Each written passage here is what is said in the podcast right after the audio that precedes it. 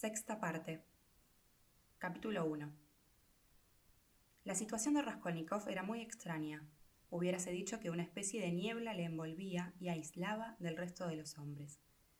Cuando después recordaba esta época de su vida, adivinaba que en ocasiones debió de perder la conciencia de sí mismo, y aquel estado duró, con ciertos intervalos lúcidos, hasta la catástrofe definitiva. Estaba convencidísimo de que entonces cometió muchos errores.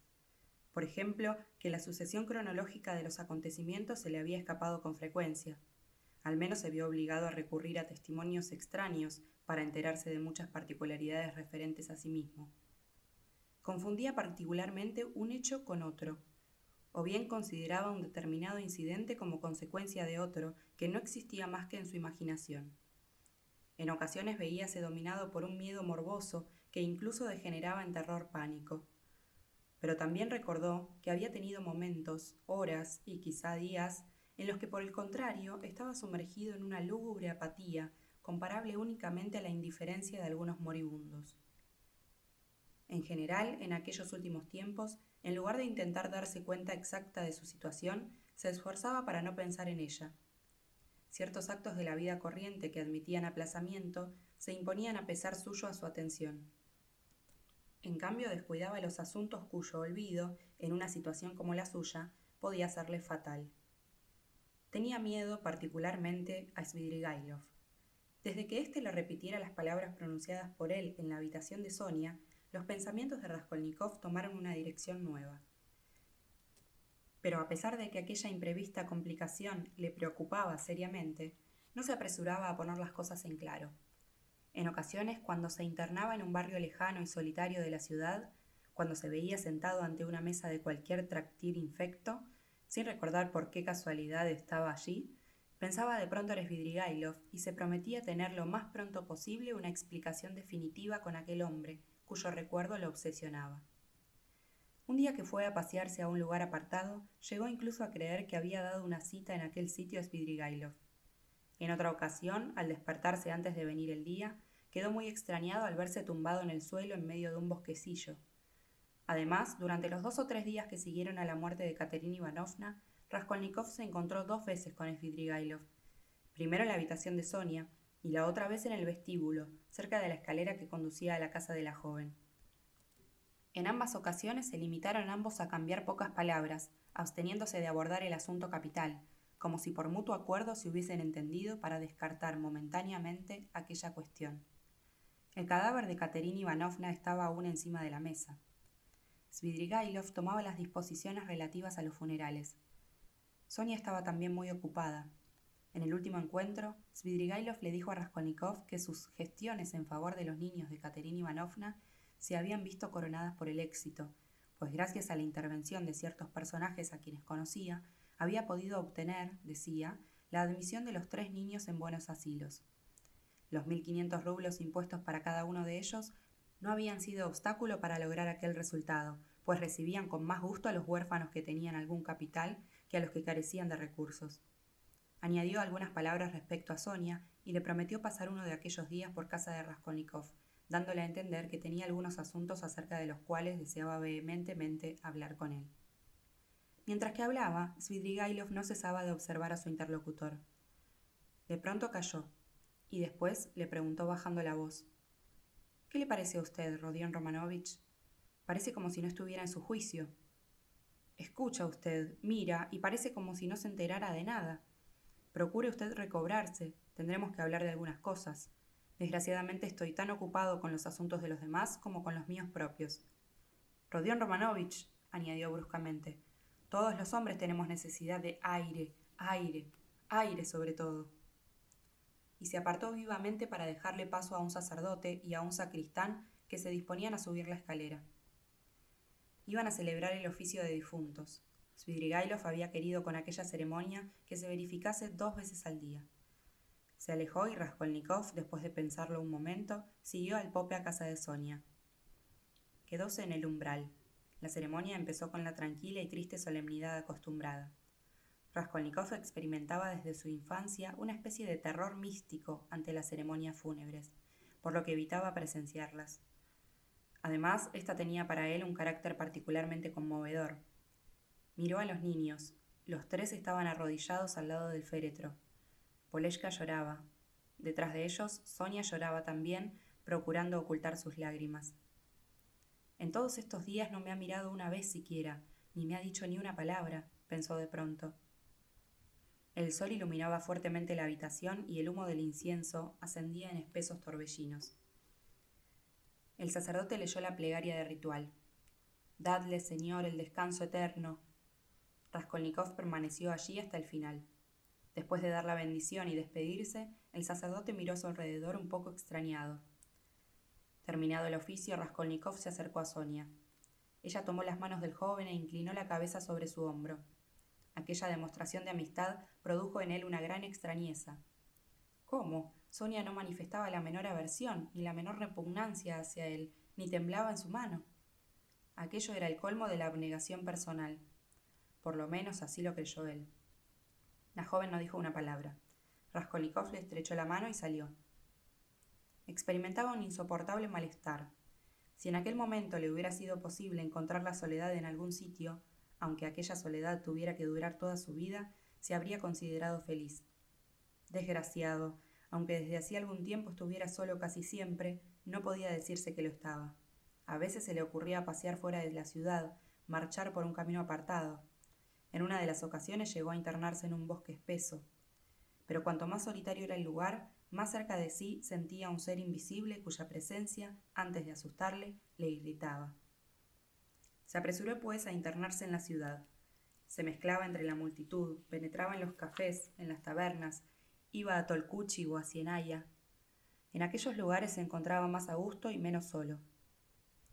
Cuando la noche empezaba, oyó que cantaban canciones en una taberna y pasó una hora entera escuchando y gozando con ello pero finalmente volvió a apoderarse de él la inquietud.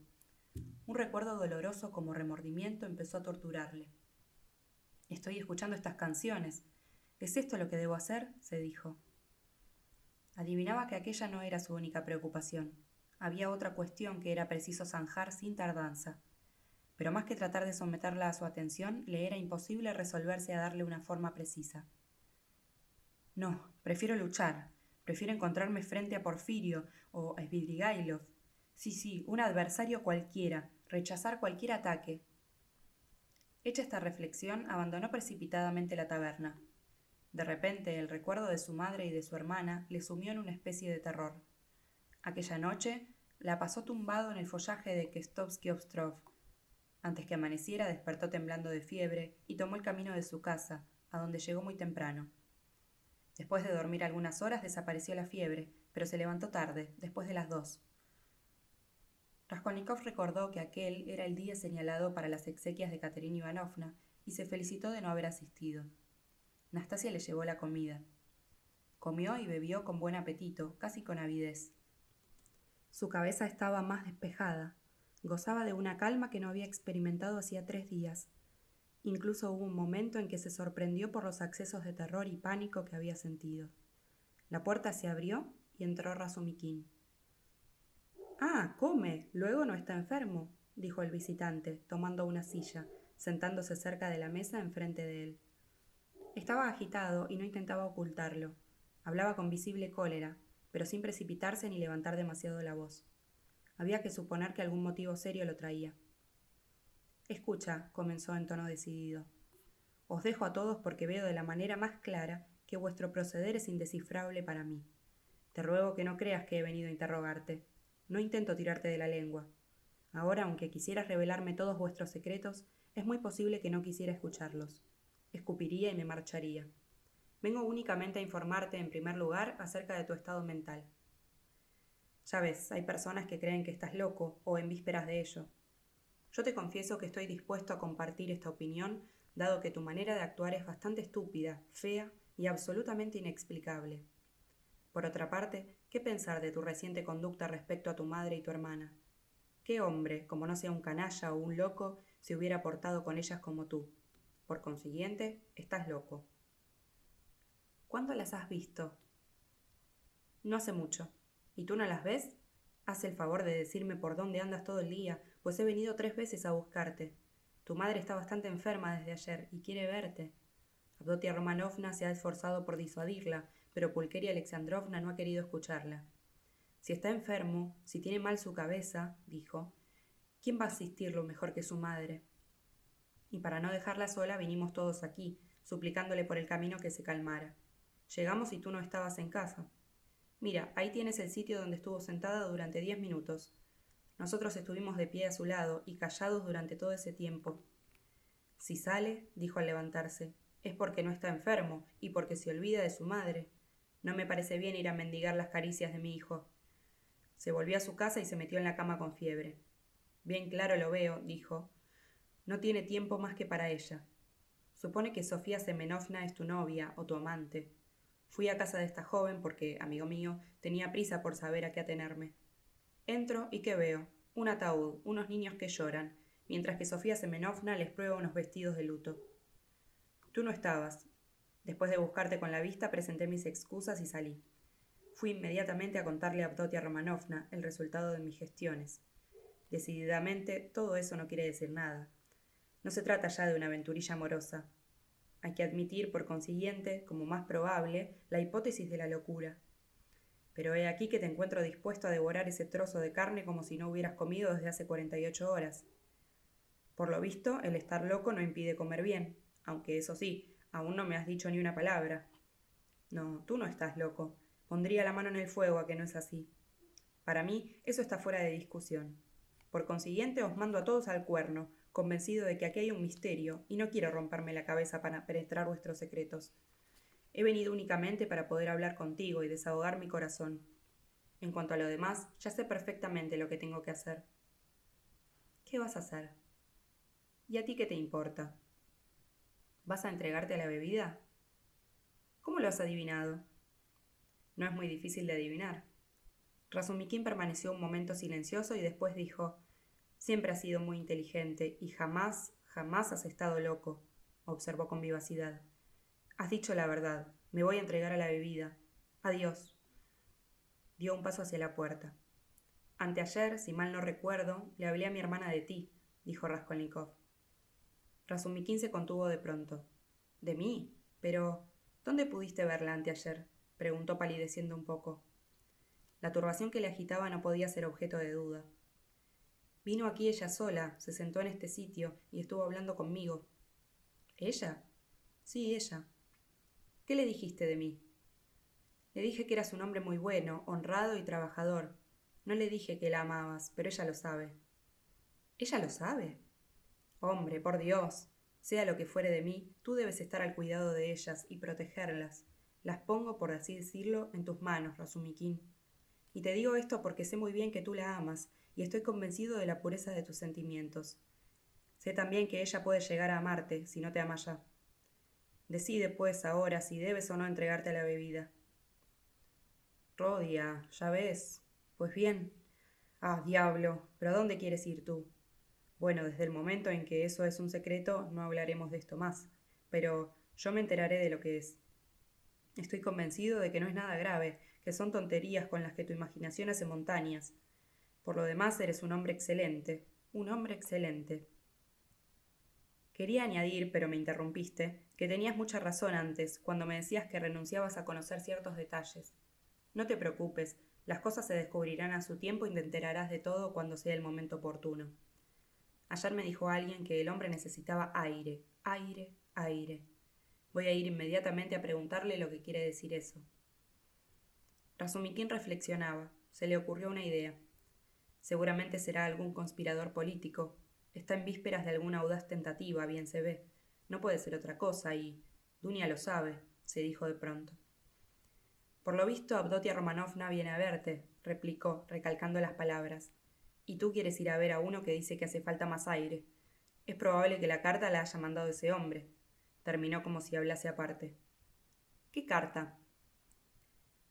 Tu hermana ha recibido hoy una carta que la ha inquietado mucho, Quise hablarle de ti, pero me rogó que callara. Enseguida, enseguida me dijo que quizá nos separaríamos dentro de poco, y me dio calurosamente las gracias. Y después de esto se encerró en la habitación. ¿Qué ha recibido una carta? preguntó Raskolnikov intranquilo. Sí, ¿no lo sabías? Ambos callaron durante un minuto. Adiós, Rodión. Yo, amigo mío, hubo un tiempo... Vaya, adiós. Tengo que marcharme también. Y en cuanto a entregarme a la bebida, no lo haré. Es inútil. Salió presurosamente, pero apenas cerró la puerta volvió a abrirla bruscamente y dijo, mirando de reojo A propósito, ¿te acuerdas de aquella muerte, del asesinato de aquella vieja? Pues bien, han descubierto al asesino. Él mismo se ha confesado culpable y ha presentado las pruebas de ello. Ha sido uno de los pintores a quienes tan calurosamente defendí. ¿Querrás creerlo? La carrera de los dos obreros por la escalera cuando subían el portero y los dos testigos y las bromas que se daban riendo no eran más que un truco imaginado por el asesino para descartar las sospechas. Qué astucia y qué habilidad la de ese granuja. Cuesta trabajo creerlo, pero él mismo lo ha explicado todo y ha confesado de plano. Hay que ver cómo me equivoqué. A mi modo de ver, ese hombre es el genio de la simulación y la astucia, y después de eso no puede uno extrañarse ya de nada. ¿Cómo pueden existir personas así? Si no ha podido mantenerse en el papel que hacía y se ha visto en la necesidad de confesar, yo no tengo más remedio que admitir la verdad de lo que dice. Eso hace la cosa más verosímil. Y yo estaba emperrado en mi actitud. Mira que romper lanzas en favor de esos dos hombres. Dime, Razumiquín, hazme el favor. ¿Cómo te has enterado y por qué te interesa tanto el asunto? preguntó Raskolnikov, visiblemente agitado. ¿Por qué me interesa? Vaya una pregunta. En cuanto a las noticias, las he recibido por varios conductos, particularmente por Porfirio. Él ha sido quien me ha dicho casi todo. ¿Porfirio? Sí. Bueno, ¿y qué es lo que te ha dicho? preguntó Raskolnikov inquieto. Me lo ha explicado todo con el mayor detalle, procediendo con arreglo al método psicológico, como acostumbra. ¿Te ha explicado eso? ¿Él mismo? Él mismo, él mismo. Adiós, más tarde sabrás otra cosa. Ahora tengo necesidad de marcharme. Hubo un tiempo en que pensé. Vaya, te lo contaré otro día. ¿Qué necesidad tengo de beber? Tus palabras han bastado para emborracharme. Rodia, ahora estoy borracho, borracho sin haber probado una gota de vino. Adiós, hasta pronto. Salió. Es un conspirador político, no cabe la menor duda, dedujo definitivamente Razumikin cuando bajaba la escalera. Y han comprometido a su hermana en la empresa. Esta conjetura es muy probable, dado el carácter de Autotia Romanovna. Han debido de hablar. Ella me dejó entrever por algunas palabras Ahora me explico a qué se referían aquellas palabras sueltas, aquellas alusiones. Sí, seguramente es eso. Además, ¿qué otra explicación puede tener ese misterio? Hm, ya se me había ocurrido a mí. Dios mío, ¿qué había imaginado yo? Sí, he tenido una debilidad y me siento culpable respecto a él. La otra noche, en el corredor, al mirar su cara iluminada por la lámpara, tuve un minuto de extravío. Puf, qué horrible idea la que concebí. Mi colca ha hecho muy bien en confesar. Sí, ahora se explica todo lo ocurrido. La enfermedad de Rodión, lo extravagante de su conducta, aquel humor sombrío y feroz que manifestaba ya en sus tiempos de estudiante. Pero ¿qué significa esa carta? ¿De dónde viene? Aún queda algo. Yo sospecho. He de enterarme de todo lo que pasa. Al pensar en Duneshka sentía que se le helaba el corazón y que se quedaba como clavado en donde estaba. Tuvo que hacer un violento esfuerzo sobre sí mismo para continuar andando. Raskolnikov se levantó inmediatamente después de salir Razumikin. Se acercó a la ventana y después se paseó de un extremo a otro de la habitación, pareciendo haber olvidado las exiguas dimensiones de su cuarto. Finalmente se sentó en el diván. Parecía haberse operado en él una completa renovación. Aún tendría que luchar, pero aquello era una salida. Sí, aquello era un recurso, una manera de escapar de la penosa situación, del medio asfixiante en que vivía desde la aparición de mi colca en casa de Porfirio. Después de aquel dramático incidente, el mismo día tuvo lugar la escena en casa de Sonia, escenas cuyas peripecias y desenlace no habían correspondido a las previsiones de Raskolnikov. Se había mostrado débil, había reconocido, de acuerdo con la joven, y sinceramente, que él solo no podía soportar semejante carga. Y Svidrigailov. Svidrigailov era un enigma que le preocupaba, pero no de la misma manera. Probablemente encontraría la manera de eludir a Svidrigailov, mientras que Porfirio. Así pues, ha sido el mismo Porfirio quien le ha explicado a Razumikin la culpabilidad de Mikolka con arreglo al método psicológico, continuó diciéndose Raskolnikov. En todo tiene que mezclar su maldita psicología. Pero ¿cómo es posible que Porfirio haya podido dar el menor crédito a la culpabilidad de Mikolka después de la escena que acabábamos de tener y que no admite más que una explicación? Durante aquella entrevista sus palabras, sus gestos, sus miradas, el tono de su voz, todo en él exteriorizaba una convicción tan absoluta que no creo posible que las pretendidas confesiones de Mikolka lo hayan hecho conmoverse. Pero ¿cómo? El mismo Razumikin empezaba a sospechar algo. El incidente del corredor le hizo indudablemente pensar en algo. Luego fue a casa de Porfirio. ¿Y por qué éste lo engañó? ¿Qué se propone al engañarlo respecto a Mikolka? Es evidente que no lo ha hecho sin su cuenta y razón. Debe de tener alguna intención. ¿Pero cuál? La verdad es que ha pasado bastante tiempo desde esta mañana y que no tengo la menor noticia de Porfirio. ¿Quién sabe, sin embargo, si no será eso una mala señal? Raskolnikov tomó su gorra y después de interrogarse a sí mismo se decidió a salir. Aquel día, por primera vez desde hacía bastante tiempo, se sentía en plena posesión de sus facultades intelectuales. Hay que acabar con Svidrigailov, pensaba, y ultimar este asunto lo antes posible, y cueste lo que cueste. Además parece esperar mi visita. En aquel instante desbordó tal cantidad de odio en su corazón que si hubiera podido matar a cualquiera de aquellos dos seres aborrecidos, Svidrigailov o Porfirio, no habría vacilado. Mas apenas acababa de abrir la puerta, se encontró frente a Porfirio. El juez de instrucción venía a verle. Al pronto quedóse estupefacto Raskolnikov, pero se repuso enseguida. Y cosa extraña, aquella visita no le llamó la atención, ni casi le produjo preocupación. Quizá esto sea el desenlace, se decía. Pero ¿por qué habrá amortiguado el ruido de sus pasos? No le he oído. ¿Habrá escuchado detrás de la puerta? Usted no esperaría mi visita, ¿verdad, Rodion Romanovich? dijo alegremente Porfirio Petrovich. Hace tiempo que quería venir a verle, y al pasar ahora por su puerta se me ocurrió subir a saludarle. ¿Iba a salir ahora? No lo entretendré. Estaré aquí cinco minutos nada más, el tiempo que tarde en fumarme un cigarrillo, si usted me lo permite. Pero siéntese usted, Porfirio Petrovich, siéntese, dijo Raskolnikov ofreciéndole una silla con un aire tan afable y tan satisfecho que él mismo se habría sorprendido si hubiera podido verse. Toda huella de sus anteriores impresiones había desaparecido. Así le ocurre algunas veces al hombre que, secuestrado por un bandido, después de pasar media hora de mortales angustias, no siente el menor miedo cuando ve el puñal en su garganta. El joven se sentó frente a Porfirio y fijó en él una mirada tranquila. El juez de instrucción guiñó un ojo y empezó por encender un cigarrillo. Pues bien, habla, habla, gritóle mentalmente Raskolnikov.